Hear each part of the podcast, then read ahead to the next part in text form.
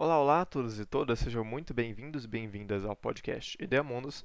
E esse então é o quinto episódio sobre Roma Antiga, no qual a gente falou sobre o cursus honorum, que é a escalada política que um romano deveria fazer caso ele quisesse né, adentrar na política durante a República. E no final também a gente fala sobre uma, uma importante figura aí na, na cultura e na história romana. Muito obrigado, até mais o aspirante político na, no Império, no, desculpa, na República, ele ia começar como um tribuno militar, aqui, sendo um plebeu ou um patrício, os dois iam começar como tribunos militares. O patrício ele poderia ser um questor. É, peraí. É, sendo questor, ele poderia virar um edile, pretor, proprietor, que seria o cônsul, procônsul, ditador. O ditador vai ser um, um uma pessoa que. Qualquer pessoa que o Senado vai decidir que vai ficar por seis meses com poder absoluto. Então, por exemplo, numa emergência de Estado, o Senado ele pode chegar assim e falar que essa determinada pessoa não precisa, não precisa, não tem nenhum requisito, pode ser qualquer pessoa, qualquer cidadão romano, na verdade, vai ser o ditador. E ela e ele estabelece um prazo, geralmente seis meses, e uma, uma, uma, uma um dever. Então, por exemplo, eu vou instituir essa determinada pessoa como ditadora e ela tem ela tem seis meses como ditadora, e depois esse prazo pode ser prolongado, e ela tem o dever de a, acabar com a, uma invasão é, de determinado, determinada é, país estrangeiro. Isso vai ser um recurso muito utilizado. Depois o, o César vai utilizar isso para virar um ditador perpétuo e tal ser uma importância muito grande, a, o cargo de ditador vai ter uma importância muito grande nas emergências nacionais da, da República. E o fato de uma pessoa ser, poder ser nomeada ditadora é algo que contribuiu muito para a sobrevivência da, de Roma nos, nos, anos iniciais, né? Porque isso permite agilidade e, e acabar com a burocracia. Eu só queria perguntar aí.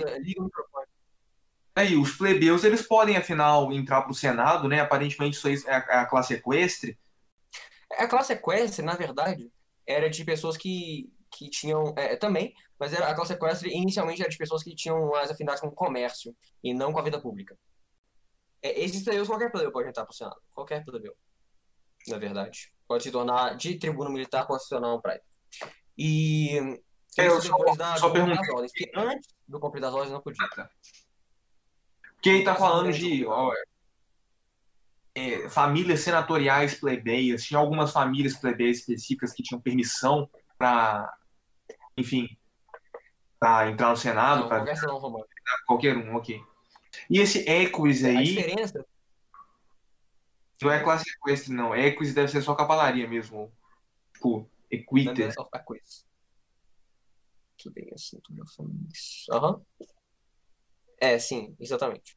Seria o... Depois eu falar do Assembleia das Centúrias, tem a ver. Uhum. Uh, aqui tá a idade mínima para sonar. Aqui, ó, cônsul, se eu tomar aqui, cônsul depois só na censor, e o censor ele pede o Imperium. É, mas ele continua sendo um membro do Senado. Uh, são dois edil, né, o edil plebeu e o edil, o edil curu, curil, que, que vai ser um, o edil principal, que é o patrício, né, um edil patrício. É, e aqui está a idade mínima para ser, para ser cidadão. Por exemplo, o tribuno militar tinha que ter 20 anos, o Quaestor depois tinha que ter 30 anos, aí o tribuno ganhou 27, edil 36 anos, preitor 39 anos. É interessante que esses, esses números aqui, é só o cônsul 42 anos, esse número aqui, é, de, essa idade, ela era subtraída dois anos quando a pessoa fosse, a pessoa fosse um patrício. Então, o patrício, por exemplo, poderia ser um questor com 28 anos e poderia ser um praetor com 37 anos, dois anos a menos que os plebeus. Era uma vantagem que eles tinham. É, aqui também tem o número de lictors, que são os criados, né? Cada, a partir dos do, os pessoas que têm império, eles vão tendo um número maior de lictors à medida que eles só vão subindo. Então, o edile 2 lictors, o, o praetor 6, o cônsul 12 e o ditador 24. E, e esse quantidade de lictors representava o poder dessa pessoa em Roma. Certo? Quando ela saía nas ruas de Roma, como por exemplo um ditador saindo nas ruas de Roma com 24 pessoas seguindo ele, é um sinal de muito poder. Legal isso aqui? É, legal. Eu tenho uma pergunta. É, é porque assim, ele tem tipo o, o Questor e tal, e aí o que que seria um Pro-Questor? Assim, ó, Pro Questor, tá aqui, ó. Previous Questor Reinstated. É, seria. Não tinha muita importância, não. Era tipo um, um Questor, aí ele morre, e aí, por exemplo, eu tenho um, um Questor. E ele tá durante o mandato dele, que é de é 20. Tem 20 Questors por ano que são eleitos. Um ano de serviço. E aí um deles morre. Uma pessoa que era Questor no ano anterior, ela vira um Pro Questor, aqui, ó, in case of Questor death, e passa a ser um Pro Questor e exerce as funções de, de Questor, entende?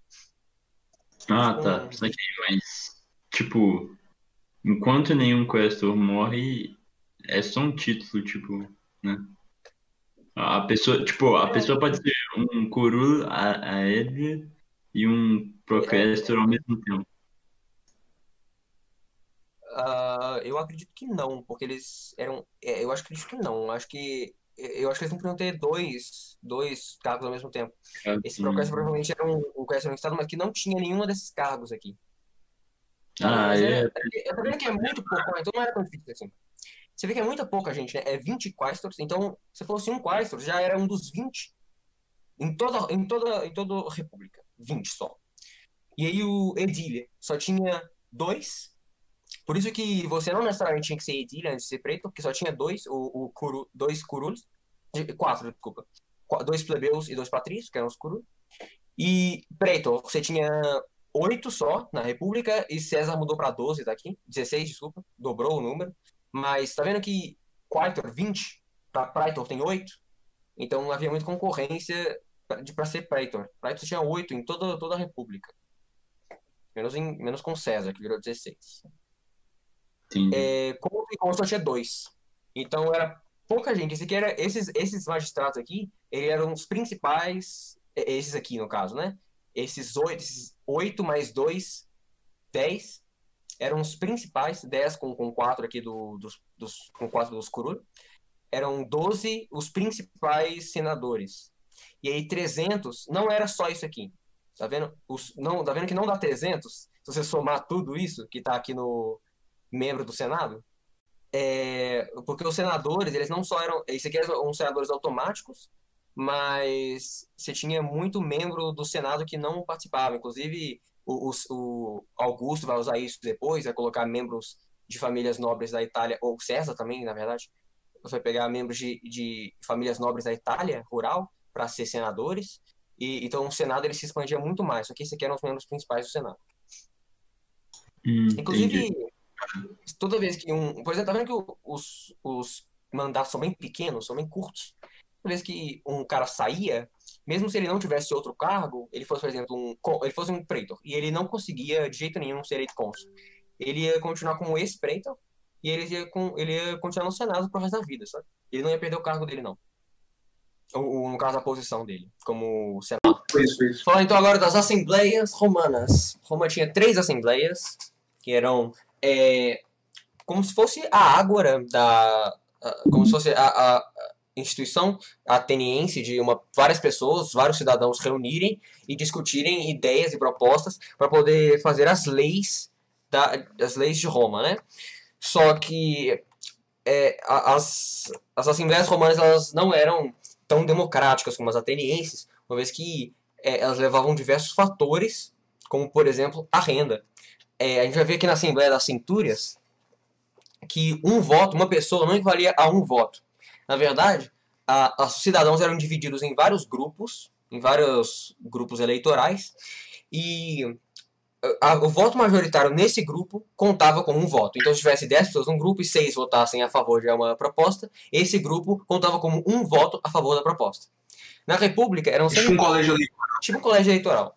Só que esse colégio eleitoral ele era dividido conforme a, os critérios de riqueza na população.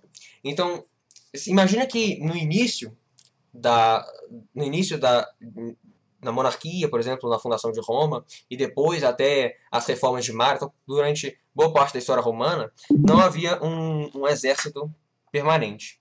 Ha- Havia é, os cidadãos e quando o, Estado entrava em guerra, os cidadãos eram recrutados e formavam exércitos que eram depois dissolvidos quando a guerra acabasse. Então, e, e o Estado também não tinha dinheiro para poder pagar equipamento, armas, etc. E aí eles pensavam que o, os cidadãos mais ricos, que eram os capazes de é, custear a melhor equipamento, tinham maior direito às decisões políticas. Então, na Assembleia das Centúrias, os cidadãos eram divididos da mesma forma que se dividiria se eles estivessem em uma, em uma formação militar. Então, por isso, os centúrias, os centuriões. E você tem, por exemplo, 193 grupos eleitores durante a República. 18 desses grupos eram cavalarianos, os cavalarianos. E esses eram cidadãos da alta classe que possuíam dinheiro suficiente para poder manter cavalos durante todo o ano. Então eles poderiam cuidar de um cavalo, que era até hoje uma coisa extremamente cara. E eles, por isso eles possuíam 18, embora sejam muito poucos, eles possuíam 18 colégios eleitorais. Colégios eleitorais, no caso, o nome, o nome errado, é o nome americano. Grupos de grupos eleitorais. 170 dos restantes eram para soldados de infantaria, para os que pod poderiam é, poderiam custear, por exemplo, uma armadura e uma, uma espada, que era uma um gládio, né? Que eram as espadas romanas. E essa era a, população, continuava sendo a população alta, porque é, era um custo alto você ter uma, uma, uma armadura romana, já viram as armaduras dos cultos romanos, com gládio, uma, uma espada de ferro, uma coisa cara, e eles possuem quase todo o poder, 170 soldados de infantaria, e dentro desses 170, 170 grupos de soldados, e 170, dentro desses 170 havia uma ordem de peso também, do, dos mais ricos para os mais pobres. É, e quatro restantes eram os não combatentes, ou seja, a população que não tinha dinheiro para poder comprar equipamento nenhum. E essa aqui, esses quatro soldados de infantaria, eles, esses quatro, desculpa, esses quatro não combatentes, quatro grupos de não combatentes, é, eles é, agrupavam a maior parte da população romana. Então a maior parte da população dos cidadãos romanos estavam nesses quatro grupos aqui, dos 193. Então eles tinham um poder muito pequeno de influência na, na, na Assembleia das Centúrias. E também, é, até porque é uma, é uma, uma assembleia que dá, dá muito a entender a formação militar, era a única, única instituição romana capaz de decidir uma declaração de guerra. As declarações de guerra eram feitas com a aceitação da Assembleia das Centúrias. Nem os cônsules poderiam declarar guerras por si mesmos. Precisavam da aprovação das centúrias. Os ditadores poderiam, né? Mas geralmente não era necessário. E aí depois da Assembleia das Centúrias, vai ter a Assembleia Tribal dos Plebeus, que foi, foi é, é, instituída mais ou menos ali é, durante o conflito das ordens. E inicialmente eles tinham um poder muito limitado, mas depois, com, a, com, com as revoltas plebeias, ele, o, a Assembleia Tribal dos Plebeus começou a ter direito a, por exemplo, escrever leis, é, decretar leis que deveriam ser seguidas tanto por plebeus quanto por patrícios. E nessa assembleia só poderiam participar os plebeus, não patrícios não eram permitidos nessa assembleia. E mesmo assim eles poderiam fazer leis que se aplicavam aos patrícios. Então, mais uma conquista muito importante é, dos plebeus depois do conflito das ordens. Basicamente acabou com o conflito das ordens. É, essa aqui já era uma divisão mais justa, uma divisão em tribos, baseada em critérios geográficos. Então eles dividiam o território romano em várias, vários pedaços, o território romano inteiro não no território italiano, é. Porque o, por exemplo, a, como eu falei, a Sardenha, a Sicília, a Córcega eram províncias romanas e depois vai ter a, a a Espanha, as várias províncias elas não tinham representação na política romana, mas a Itália tinha. Então, 31 tribos, 30, 35 tribos foram estabelecidas na na, na Península Itálica, em divisões territoriais, quatro só na cidade romana, dividindo a cidade romana em quatro, e 31 na Itália rural. E essa, essa divisão, ela costumava favorecer os, os, os fazendeiros e, e latifundiários da Itália rural eles tinham um poder favorecido nessas assembleias e eram considerados plebeus também. E isso ajudava a manter a estabilidade da República, que dependia muito do trabalho desses agricultores na, na Itália rural. Esses grandes agricultores ricos. é, essa participação era restrita aos plebeus e as propostas que eles faziam, que se tornavam automaticamente leis romanas, eram chamados de plebiscitos. É o nome da Assembleia Tribal dos Plebeus. Uh, e depois houve uma criação de uma terceira Assembleia, que era a Assembleia Tribal do Povo, que é basicamente a Assembleia Tribal dos Plebeus, mas que incluía todo mundo, incluía os plebeus incluía o povo. É, era com a mesma distribuição de tribos, as 35 tribos na Itália, e é, ele, eles tinham algumas, alguma, algumas direitos especiais, como por exemplo a eleição de questores, edis curus, que eram os edis patrícios, e alguns, alguns tribunos militares das legiões mais importantes.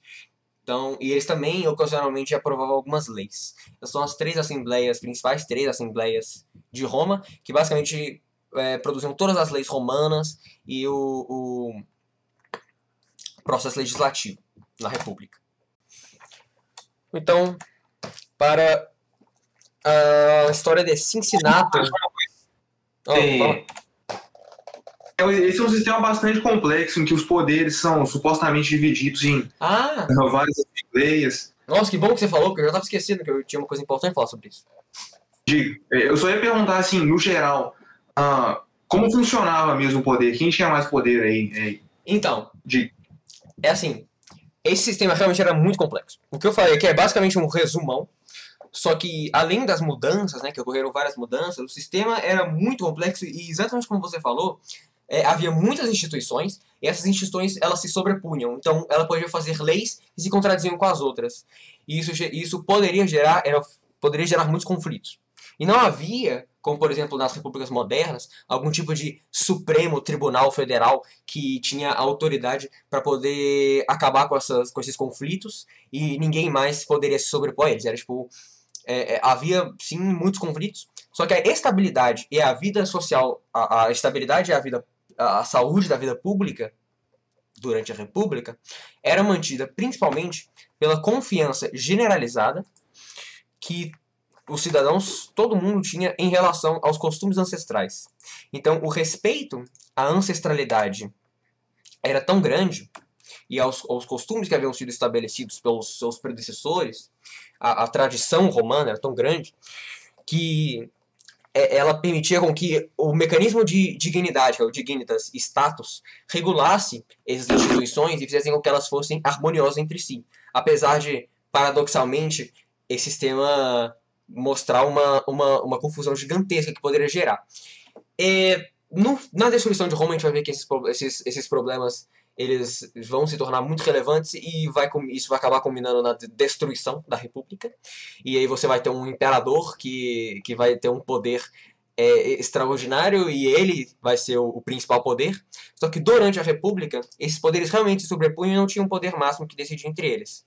A, a cola que unia essas pessoas e, e, e impedia o atrito constante entre as instituições era o respeito dos romanos pela tradição e costumes ancestrais. É, na prática, é, quem tinha o maior poder? Porque aparentemente eram os patrícios mesmo, né? Existia sim, sim. o, o, o tribuno da plebe, mas é, a gente vê nesses grupos eleitorais que o, as classes mais ricas definitivamente tinham mais poder, né? Uhum.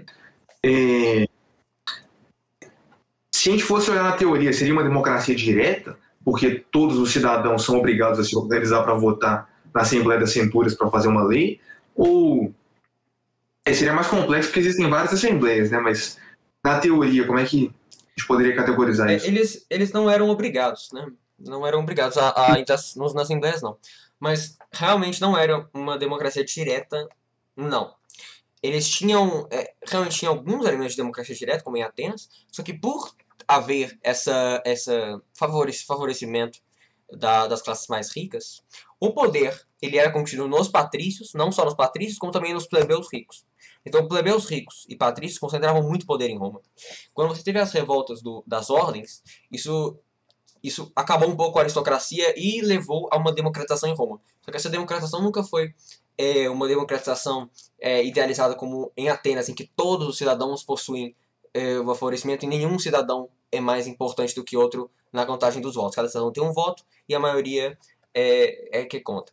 Aqui você tinha essas várias, essas várias é, assembleias e, e, e instituições, e no final e você tem, por exemplo, o Senado, inclusive, o Senado, o Senado era. Eu falando isso aqui, mas o Senado era um, um, um conjunto à parte que tinha um poder enorme. E é um poder não legal, que nem as Assembleias. A Assembleia tinha um poder legal, né? As, o Senado não tinha, mas o Senado ele tinha tanto prestígio que o, as decisões do Senado eram, eram tão importantes, tão relevantes quanto as decisões das Assembleias. Então, no geral, era assim as classes mais ricas que, que dominavam o poder em Roma.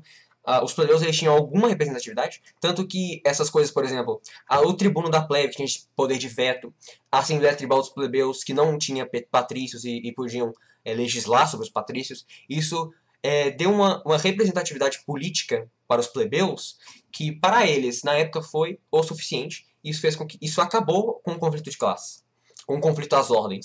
Tanto que a gente vai ver que a destruição da república na, na, no século no século I antes de Cristo e no início no final do século II antes de Cristo mais ou menos ali no ano 100 ano 90 o início da destruição da república não vai ser por uma questão de plebeus contra patrícios. Na verdade vai ser uma divisão uma ruptura dentro da classe alta. A ruptura da classe alta no final da república vai fazer entre entre o, o, os sequestres, né? Os que vão se tornar. É, é, como é que é? é, é populares e os mais tradicionalistas, que vão se tornar os optimatas, eles vão criar a divisão de, da República, a divisão da classe alta, que vai acabar com a República e levar a inúmeras guerras civis, uma na frente da outra, até a formação do Império. E e os plebeus eles não tiveram tanta assim participação. Não é o, o então o conflito das ordens e o, o, o final da República, as da República eles tinham uma, uma fundamental diferença aí na, na no, no que, que elas consistiam. E aquilo, né? Você vê que essa coisa da, das classes sempre levam à história é uma concepção é, útil, mas não é sempre aplicável. Inclusive ela pode ser enganosa. Porque no, no final do Roma não eram classes que, que lutavam, era a mesma classe. Era a mesma classe que se rompia. Você poderia fazer uma divisão, mas em relação às estruturas de produção, ambas as classes eram ricas.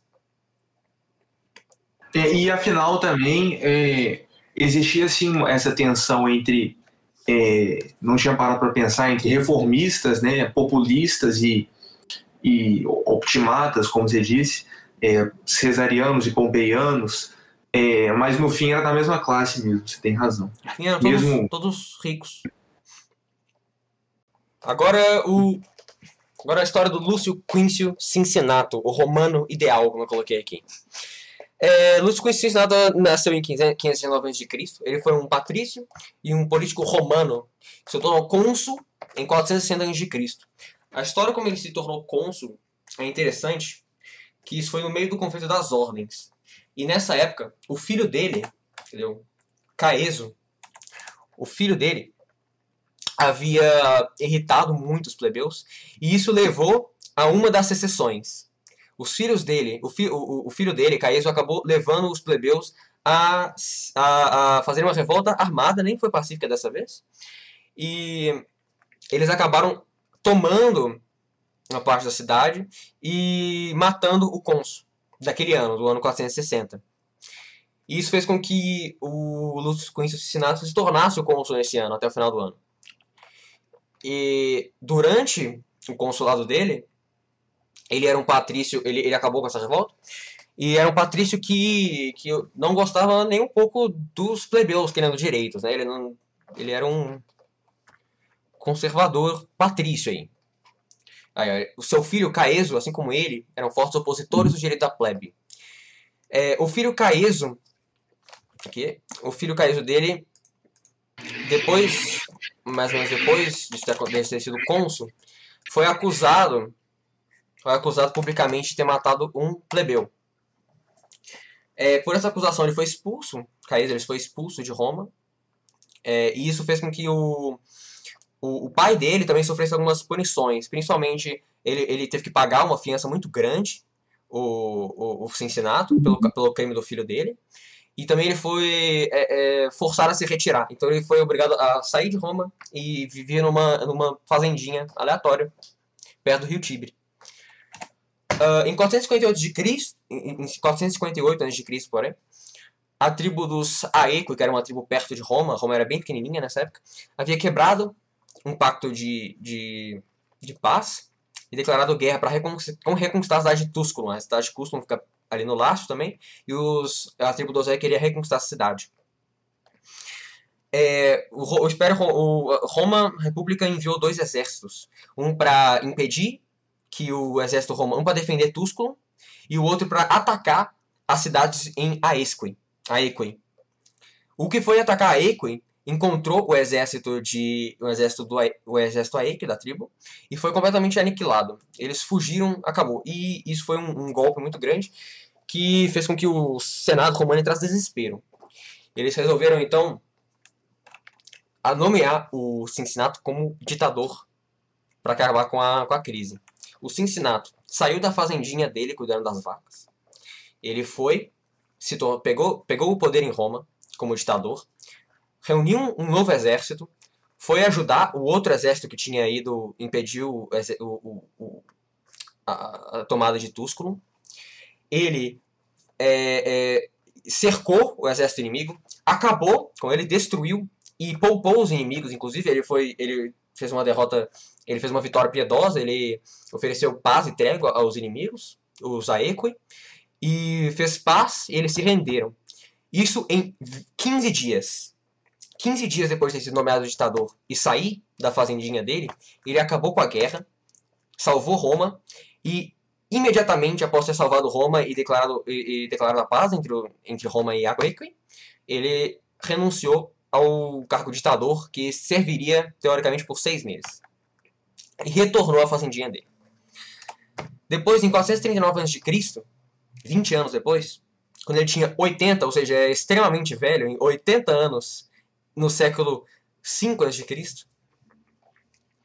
ele foi chamado de novo porque um plebeu rico estava ameaçando, isso, inclusive isso era muito comum em Roma, um plebeu rico vai lá e ameaçava comprar a lealdade dos outros plebeus para se tornar rei. Ele basicamente tinha muito dinheiro, então ele chegava lá para os plebeus e falavam assim, principalmente no conflito das ordens, né?